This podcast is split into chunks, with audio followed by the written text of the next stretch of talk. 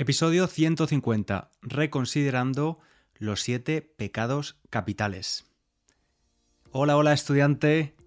Si eres de esas personas que se pasa cada semana por aquí para escuchar un poquito de español en contexto, te doy la enhorabuena por tu constancia, porque no hay tantos estudiantes constantes. También te doy las gracias por tu apoyo.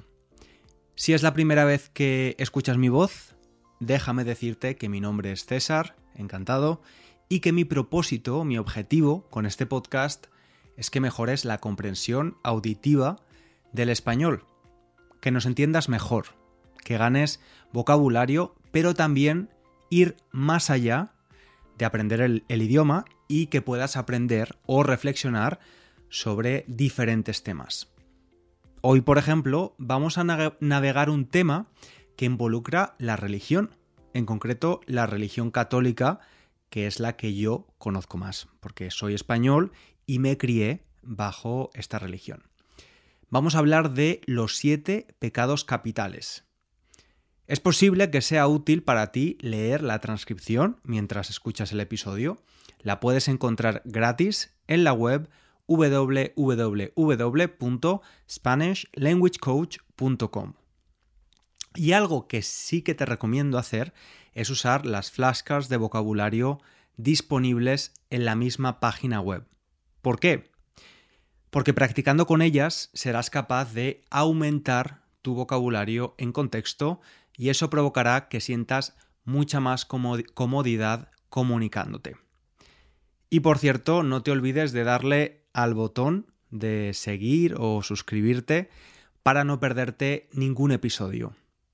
Antes de meternos de lleno en la historia de los siete pecados capitales, creo que tengo que definir qué es exactamente un pecado, por si alguien no ha oído hablar de esta palabra antes. Un pecado, en términos religiosos, es cualquier acto, pensamiento o voluntad que va en contra de la voluntad y las leyes de Dios. Es una transgresión a la moral y las, y las normas establecidas por una religión. En el cristianismo, el, el pecado se considera una ofensa contra Dios y además se cree que todos los seres humanos nacen con una naturaleza pecaminosa, una naturaleza pecadora, debido al pecado original. El pecado original, en la doctrina cristiana, se refiere al estado de pecado en el que nace toda persona debido a la desobediencia de Adán y Eva. Seguro que esos nombres te suenan, en el jardín del Edén. Estos primeros seres humanos desobedecieron a Dios al comer del fruto prohibido, no le hicieron caso, y ese acto introdujo no solamente el pecado, sino también la muerte en el mundo. Como consecuencia, como he, dicho, se cree que todos los seres humanos heredan ese pecado al nacer. Y es por eso que si tu familia es cristiana, normalmente, cuando eres un bebé, te bautizan. Durante el bautismo, que es un sacramento, se utiliza agua bendita que echan sobre tu cabeza como un símbolo de purificación y renovación. Se cree que con el bautismo una persona es liberada del pecado original. En España normalmente este sacramento se toma cuando somos bebés. Y como casi todo en España tiene también un carácter festivo, de fiesta. Ya sabes que a los españoles nos encanta la fiesta. Vamos a la iglesia, bautizamos al bebé con la ayuda del padrino y de la madrina y luego nos vamos de comida a celebrarlo. Yo soy padrino por partida doble, por cierto, dos veces. Soy padrino de mi prima y de mi hermana. Y bueno, ahora sí hablemos del origen de la historia de estos siete pecados capitales. A lo largo del tiempo, varios pensadores y líderes religiosos trabajaron en listas de vicios y pecados, y es en el tercer siglo después de Cristo donde Evagrio Póntico, un monje cristiano, escribe una lista de ocho pensamientos o vicios principales. Sin embargo, fue el Papa Gregorio I, en el siglo VI, quien revisó y consolidó esta lista en los siete pecados capitales que conocemos hoy. Y luego te contaré cuál es el octavo pecado que se eliminó, por decirlo de algún modo, de la lista inicial.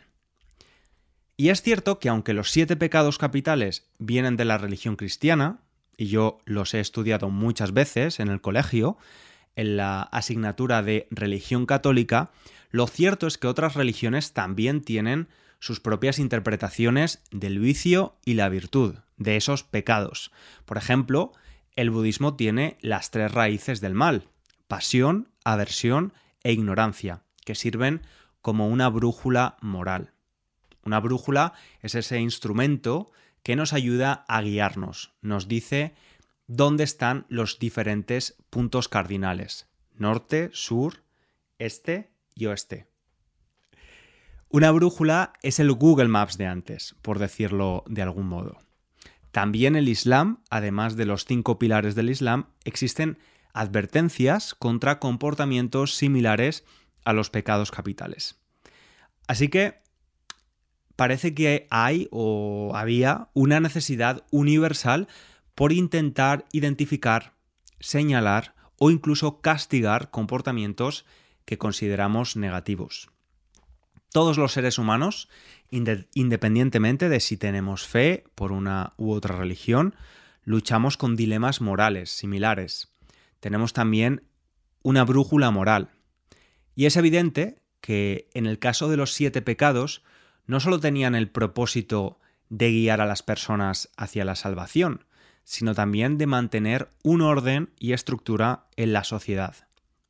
Estas normas de las que vamos a hablar hoy aunque religiosas en origen, tenían implicaciones en cómo se estructuraban y funcionaban las sociedades medievales, por ejemplo. Y por cierto, otra pregunta que tenía antes de preparar este episodio era, ¿por qué se les llamaba pecados capitales? ¿Por qué capitales?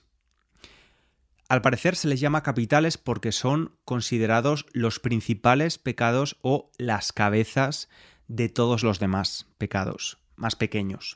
La palabra capital deriva del latín caput, que significa cabeza. Así que estos pecados son vistos como las causas de otros pecados más específicos o menores. Es decir, lideran o inician otros pecados, llevando al individuo hacia malos hábitos o comportamientos que alejan, ponen lejos al ser humano de la virtud y lo acercan, lo ponen cerca del mal. Y ahora sí, me gustaría analizar un poco más cada uno de los siete pecados capitales.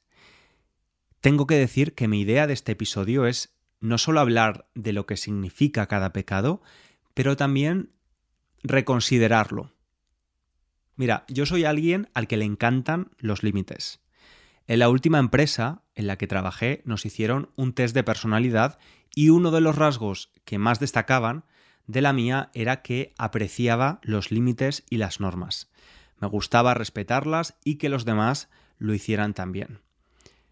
Así que, como comprenderás, en principio los pecados capitales o sus similares en otras religiones me pueden parecer una buenísima idea. Sin embargo, hoy quiero reconsiderarlos y ver la otra cara de la moneda. Intentar ver si en lugar de ser tan virtuosos, podemos ser un poco más pecadores y obtener beneficios no solo a nivel individual, sino también a nivel colectivo. Como siempre, lo más complicado en esta vida será encontrar el equilibrio. Así que vamos a explorarlos uno a uno. El primero es la soberbia, y el adjetivo correspondiente sería soberbio o soberbia. La soberbia es considerada el pecado del exceso de confianza, del exceso de seguridad en uno mismo o la sobreestimación de uno mismo en comparación con otras personas. Es decir, una persona soberbia es alguien que mira por encima del hombro. Muy buena expresión. Mirar por encima del hombro a los demás. Los mira con un aire de superioridad. Se cree superior. El desafío aquí está en celebrar nuestras victorias sin minimizar o ignorar las de los demás. Y aunque es evidente que hay personas soberbias en el mundo, creo que el mal más común es el contrario. el de no tener suficiente seguridad, el de mirar todo lo que no hemos conseguido todavía y sentirnos mal por ello, en lugar de ver dónde estamos y el camino que hemos recorrido ya y celebrarnos. Yo no tengo dudas de que un mundo con personas más seguras, que no soberbias, sería un mundo mejor. Especialmente porque creo que uno de los rasgos de las personas seguras, de verdad, es que no se sienten amenazadas por los demás e incitan a la cooperación en lugar de a la competencia. Pero claro, es que no es tan fácil sentirse seguro de uno mismo. Nos bombardean con frases, imágenes y vídeos para hacernos sentir más inseguros. El otro día anoté todos los impactos que recibía en menos de 24 horas y que me hacían sentir un poco mal, inseguro. Y hablo de anuncios en Internet especialmente. Te resumo. 5 anuncios para la pérdida de pelo. Tres anuncios sobre las arrugas en la cara y otros procedimientos estéticos. Uno de disfunción eréctil y otro de agrandamiento de pene. Ah, y también varios de hombres que se grababan desde su Ferrari o desde su mansión diciéndome, en pocas palabras, que yo no era millonario como ellos porque era un estúpido y que debería seguir sus recomendaciones para ser un macho alfa con mucho dinero y muchas novias modelo. En fin. Antes he mencionado que había un octavo pecado que se había caído de la lista inicial. Y este era la vanidad. Puesto que la vanidad puede considerarse una forma de soberbia, se decidió en algún momento dejar de usarlo como un pecado original más. Pecado número 2. La avaricia. Una persona avariciosa tiene un deseo o motivación de poseer, de tener más de lo que realmente necesita. Y es verdad que visto así no parece algo positivo. Sin embargo, el deseo de aspirar a más puede ser un motor para el progreso, la innovación y el desarrollo personal y profesional. Con equilibrio y ética, y esto es fundamental, puede llevar a la creación de riqueza y oportunidades no solo para el individuo, sino también para la sociedad general. ¿Por qué? A ver, ¿no es la acumulación de capital una de las bases del capitalismo? ¿Y no es el capitalismo uno de los sistemas más exitosos, aunque con muchas imperfecciones? Y como todo en esto, es difícil encontrar el equilibrio. Yo soy un firme defensor del capitalismo pero no del capitalismo liberal, que vende la idea de que los gobiernos no tienen que intervenir y que tenemos que dejar al mercado actuar libremente. Como hemos dicho, es un sistema imperfecto. En teoría económica, a estas imperfecciones se les llama fallos de mercado. Y en esos fallos es necesario que los gobiernos intervengan para especialmente no dejar en una situación de precariedad a los que ya son vulnerables. Para que este sistema funcione también necesitamos a personas que tengan una motivación extra por acumular riqueza. Llámalo avaricia si quieres. Que como hemos dicho tendrá un beneficio colectivo, ya que el capitalismo contempla la retribución de riqueza de alguna forma, como el pago de impuestos progresivos, donde cuanto más dinero ganas, más pagas. Vamos con el tercer pecado capital, lujuria. La lujuria, en latín luxuria, y probablemente lo haya pronunciado mal. Abundancia, exuberancia. Es normalmente considerada como el pecado producido por los pensamientos excesivos de, de naturaleza sexual o un deseo sexual desordenado e incontrolable. Es posible que conozcas el cuadro Jardín de las Delicias de Jeronimus Bosch, o como le llamamos en español, el Bosco. Creo que ahora el cuadro está en Madrid, de hecho. En él se muestran escenas de placeres terrenales, con figuras humanas en situaciones extravagantes. Una interpretación del cuadro es que refleja los peligros de la lujuria, mostrando cómo el deseo descontrolado puede llevar a situaciones caóticas. Es como un cuadro que nos advierte de los excesos. Nos dice, cuidado, por ahí no vayas. Y está claro que si una persona tiene pensamientos excesivos e incontrolables de naturaleza sexual, es probable que tenga un problema y necesite ayuda. Pero el estigma de la lujuria no ha estado relacionado tradicionalmente con eso, sino más bien con cualquier forma de deseo o atracción sexual fuera de ciertos límites definidos por la sociedad o la religión.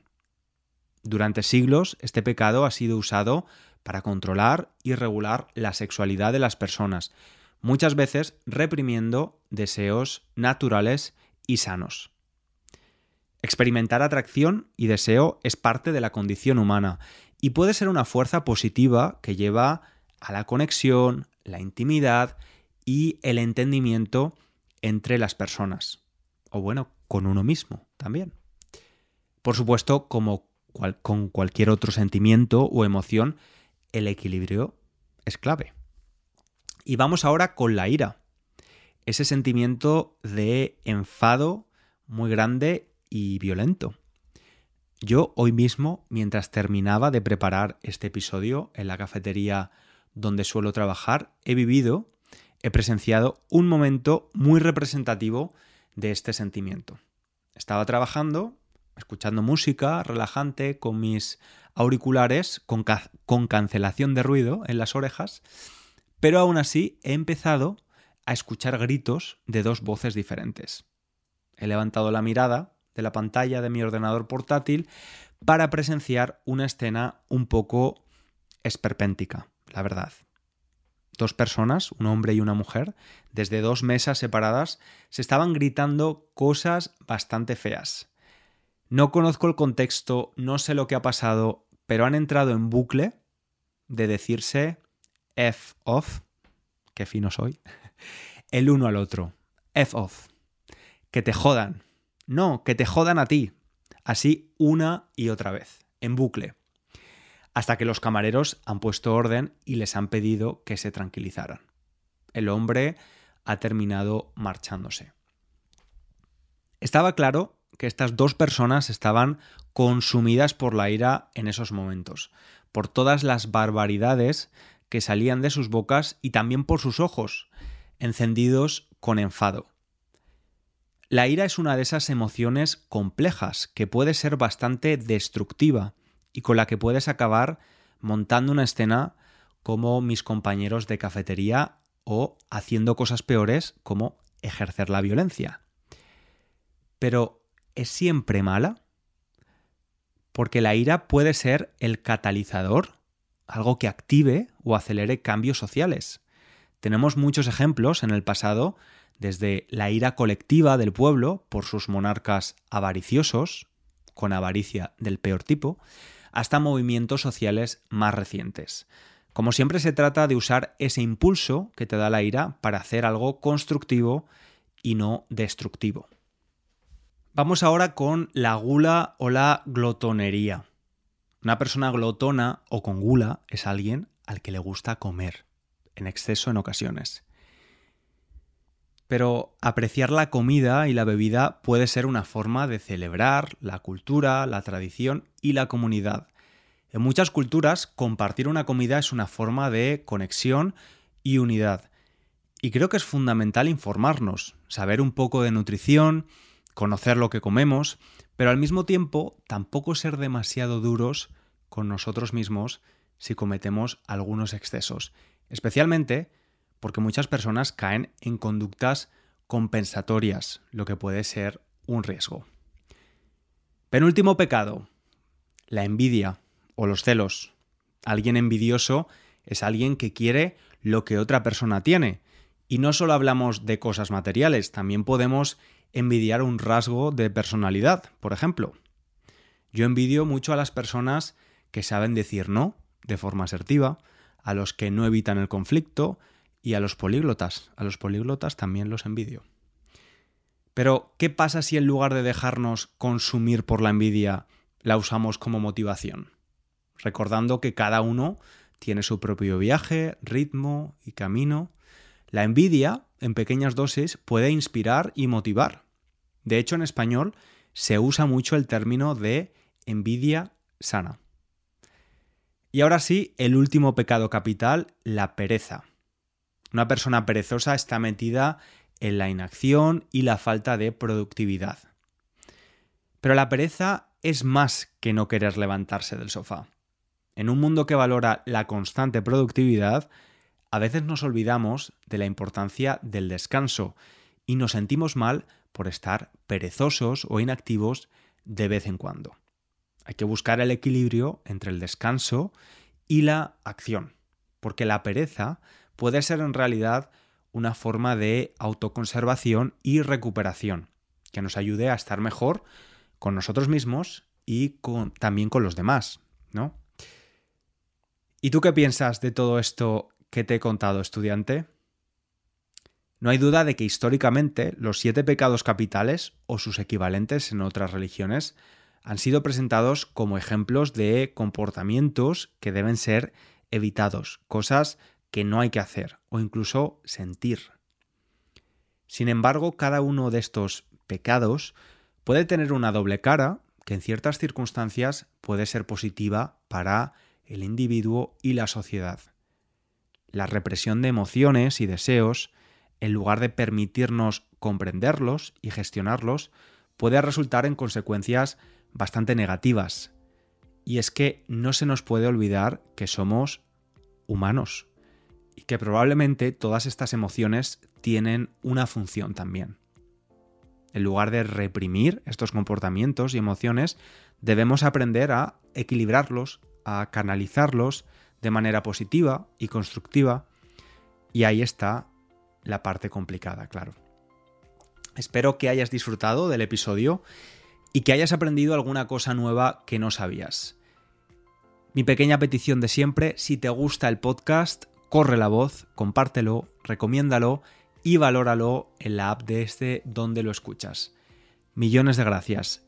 Yo te espero con ganas e ilusión en el próximo episodio. Un abrazo grande.